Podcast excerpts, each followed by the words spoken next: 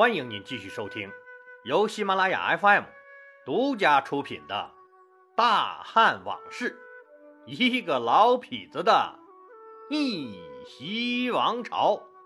我李世长，一个有故事又好酒的老男人，为您原创和播讲。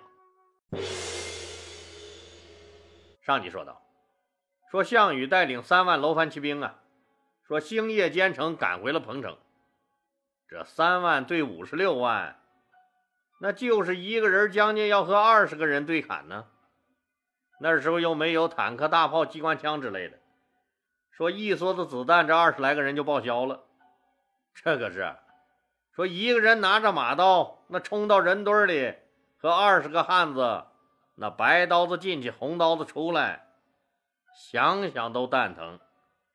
向大爷，也就是您能想得出来，还真敢这么去干，这力量也忒他妈悬殊了。但霸王就是霸王，战神就是战神。这项羽啊，有充分的自信打赢这场救赎之战。开战的结果也印证了这个事实。在强悍的楼烦骑兵面前，楚侯联军就是个渣渣。本来他们就是鱼龙混杂。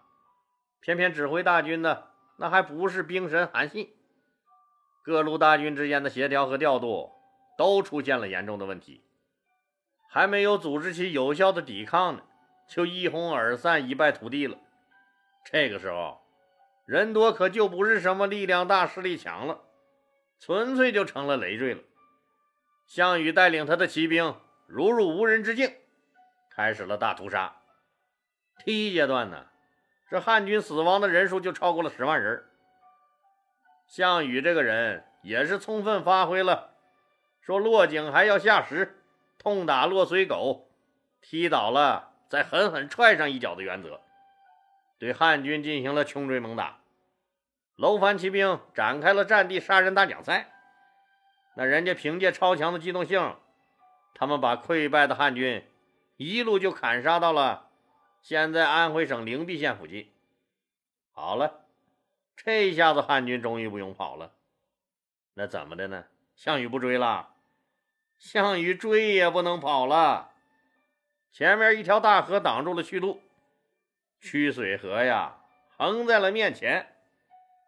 这低头猛逃的汉军可傻眼了，立马一个急刹车。汉军是站住了，可是项羽的楼烦骑兵。人家却没有停下杀人的意思，直直他就砍杀了过来。那这下子不就麻烦大了吗？那摆在汉军面前呢，现在只有两条路了，那是背水一战还是强渡居水河呢？那背水一战就别扯了。那迫于对楼烦骑兵马刀的恐惧，那诸侯联军早就成了惊弓之鸟了。被打没了士气的汉军呀，那根本就无法组织起有效的抵抗来。与其被后面的追兵活活砍死，那还不如跳进河里听天由命呢。汉军知道的是，这四月天的居水河，那肯定是冰冷刺骨。可他们还有不知道的，是什么呢？这刺骨的水啊，那刚好可以让他们手脚抽筋儿，沉入河里淹死。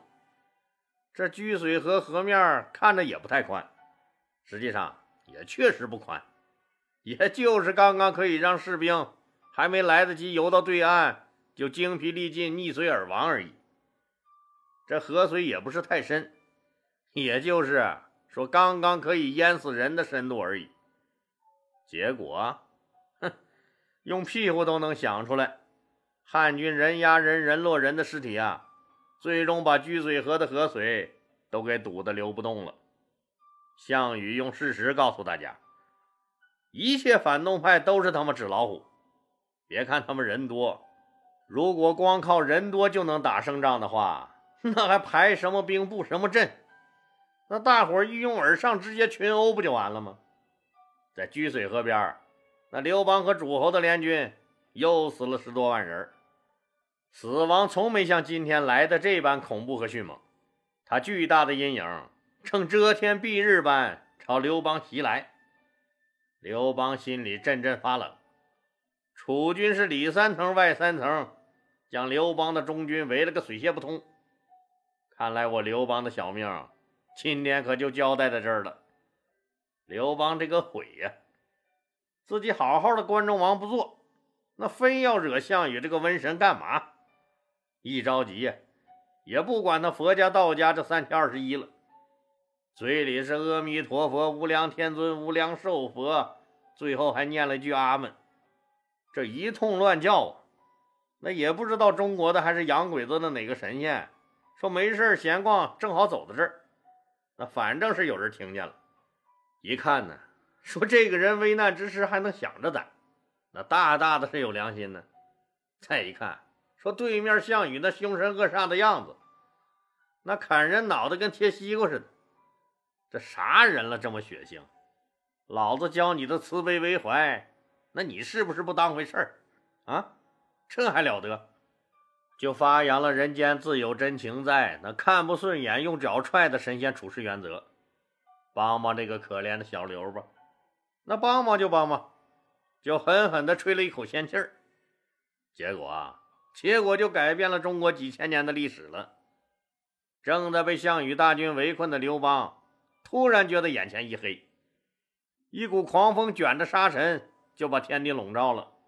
大中午的，说万里无云的天空瞬间飞沙走石，昏暗不明，眼前是一片模糊。刘邦可是吓坏了，自己这一定是死了呀！这是到了阴曹地府了。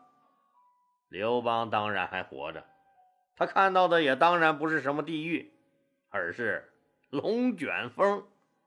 这龙卷风所到之处，树木被连根拔起，房屋都被卷上了天。说最后啊，这股比项羽强悍千百倍的龙卷风，把这目标锁定了那三万楚军的身上。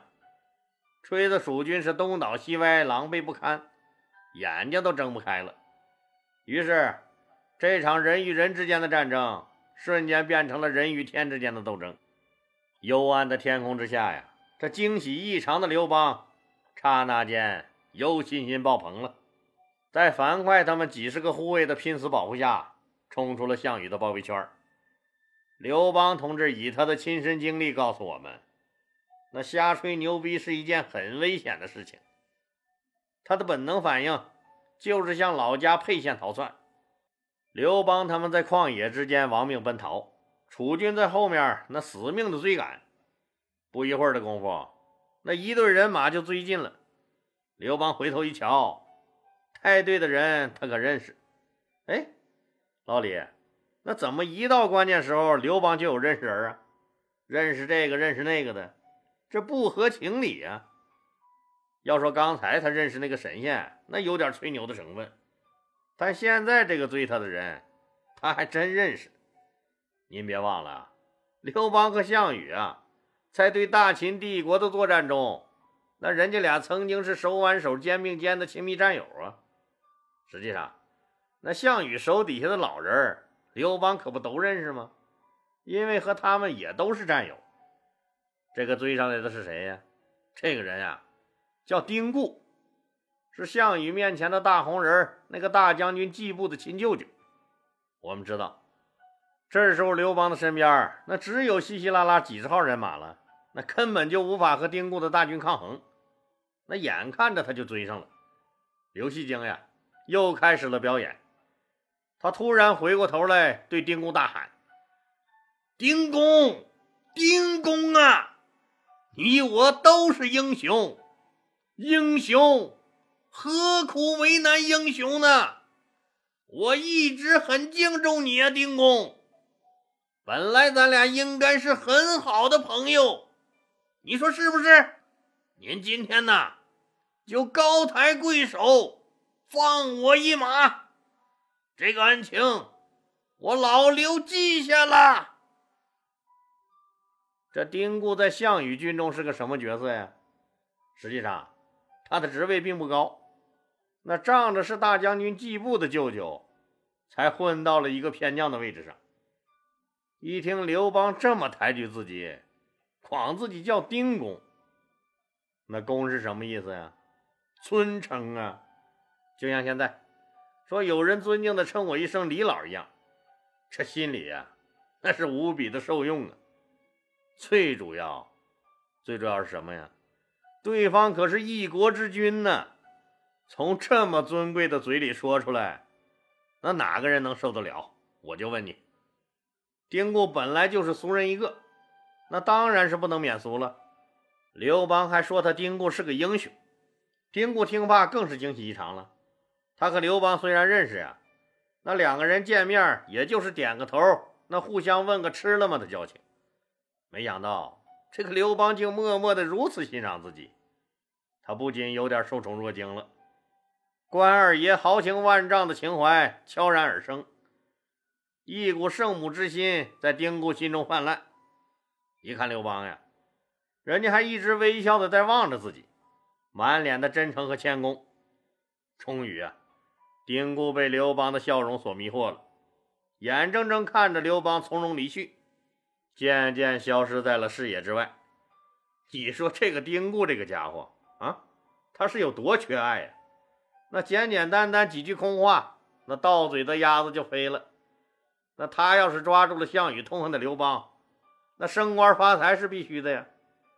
这美滋滋的丁固哪会想到，这么好的一次改写历史的机会，那就让刘邦的几句奉承话给改变了。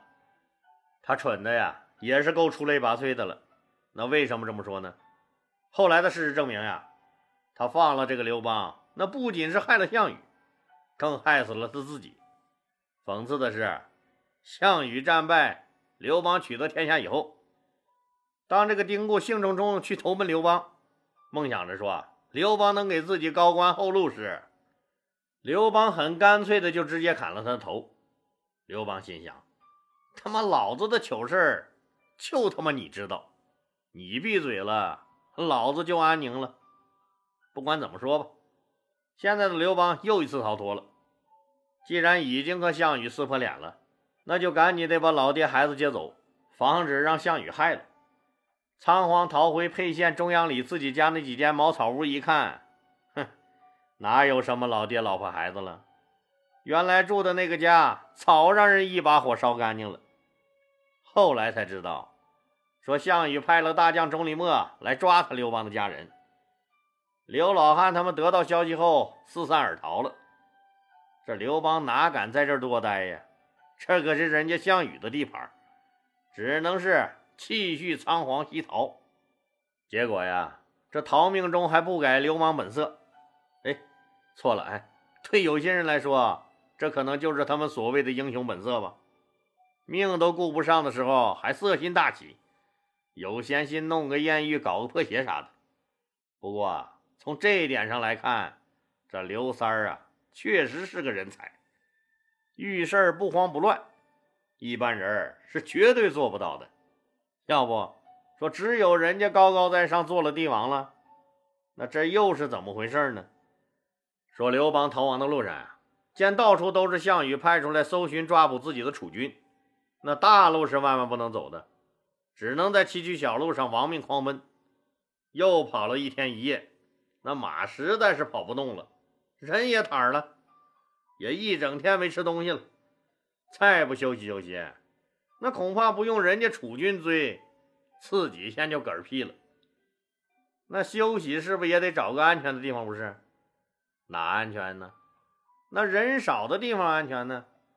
深山老林里最安全，那没准还能弄只野鸡来吃吃。幸好啊，这南方是不缺树木的。刘邦带领着三四十号随从拐进了密林中，嘿，这运气还真不错。那没有碰到吃人的老虎狮子，却远远的看到了有一户人家。那有人家就有吃的呀，也顾不上许多了，先解决了闹革命的肚子最重要了。樊哙他们几个武将大老粗就要往里闯，刘邦制止了他们，伸手敲开了门。开门的是一个颤巍巍的老人。一见面，还没等刘邦说话，这个老人先开口了：“您就是汉王。”刘邦大惊：“老子脸上又没写着字儿，这老梆子是咋看出来的？”你怎么知道？这本能的一回答，那可就暴露了身份了。老人笑了：“我这小地方啊，今天都来了好几波楚军搜寻您了。快，来来来，估计您也饿了，洗把脸。老汉，我给你们弄点吃的去。”刘邦一看这老汉是没有恶意，就称了谢去洗脸了。大家也都疲乏的东倒西歪坐了下来。不一会儿的功夫，饭菜可就上了桌了。刘邦自然被安排在了里屋单间吃饭。这个老汉呀，还把孙女叫出来给刘邦端菜倒酒。刘邦已经狂奔了一天一夜，也饿了一天一夜，早就饿得前胸贴后背、饥肠辘辘了。可老汉的孙女一出场，这刘邦的眼睛噌的一下就亮了，这眼神啊，就再也没有离开过这个十六七岁的小姑娘。这个小姑娘太漂亮了，她的美，她的媚，那简直用语言无法形容。就是天天在女人堆里打滚的老流氓刘邦，都为之一振。这深山老林里怎么会有这么漂亮的姑娘？怕不是狐仙姐姐吧？管他呢！牡丹花下死啊，做鬼也风流。死在这么个世间尤物的裙子底下，也值了。这刘三儿也不管现在自己说还在人家项羽的地盘上，还没有逃出敌人的包围圈呢，就把全部心思呀都花在了怎么来泡这个漂亮的小姐姐了。这个情场老手知道。在这荒郊野外的，那只要搞定了那个老汉，这一切都 OK 了。漂亮美眉给刘邦端上菜，斟了酒，就退回里屋去了。刘邦收回狼一样的眼神哼，当然了，这匹狼是色狼，又狠狠地擦了一把流出来的哈喇子。哎，我说老李，那刘邦什么女人没见过？至于不至于？当然至于了，你知道这个女人是谁吗？这个女人的故事呀，可是让人传颂了几千年。她既是世界上最幸福的女人，也是世界上最悲催的女人。说她幸福呀，是说她得到了帝王刘邦的宠爱，即使刘邦夺得天下以后，那也是天天腻在他的宫里不走。你就知道这女人有多迷人了吧？他还生下了刘邦最宠爱的第三个儿子，赵王刘如意。这个刘如意最后还差点当了大汉帝国的皇帝。说他悲催呀，是说他以一种最极端的方式，那被人弄得生不如死。她是中国女人死得最惨的一个，没有之一。面对极端的自己无法承受的痛苦，她真的后悔爹妈生下了她。宁愿自己从来没来过这个花花世界。这回你知道这个女人是谁了吧？对喽，这个女人就是当时名满天下的第二大美人大名鼎鼎的戚意。说到这儿，您要还不知道戚意是谁，那也没关系，人们更习惯于叫她戚夫人。这下知道了吧？史上死的最悲惨的女人就是她。那为什么说她是天下第二大美人呢？因为那个时候有个虞姬，这个虞姬和项羽霸王别姬的故事，那过于唯美了，所以虞姬第一美人的称号是不可撼动的。那她也就成了第二了呗。咱们说呀，说刘邦过手的女人，那没有一万个，那千八百个总有吧？那为什么就一直特别宠爱这个小丫头呢？这个戚夫人啊，是山东定陶人，那人长得漂亮不说，还多才多艺，不但会弹琴，还会唱歌。这还不是最重要的，最重要的是他擅长当时最流行的，也是刘邦最喜欢的翘袖折腰舞。据说呀，他是全国跳这个舞跳的最好的。这老李也一直琢磨，这个戚夫人在这深山老林里。你说这些个都是跟谁学的？那真的是和狐仙姐姐学的？你说也不像现在，说你们村里说突然回来了几个十八般武艺样样精通的漂亮妹子。你知道，这肯定是东莞那边扫黄了。那妹子们暂时回村里避避风头。那吹拉弹唱的十八般武艺，那可都是从东莞学的。可那个年代，这个小丫头是从哪儿学的呢？刘三儿啊，一时精虫上脑，连是不是狐妖都顾不上管了。那其他更就不重要了，先上了再说。他叫过老汉，那解下自己腰上价值连城的玉腰带，可就交给了老汉。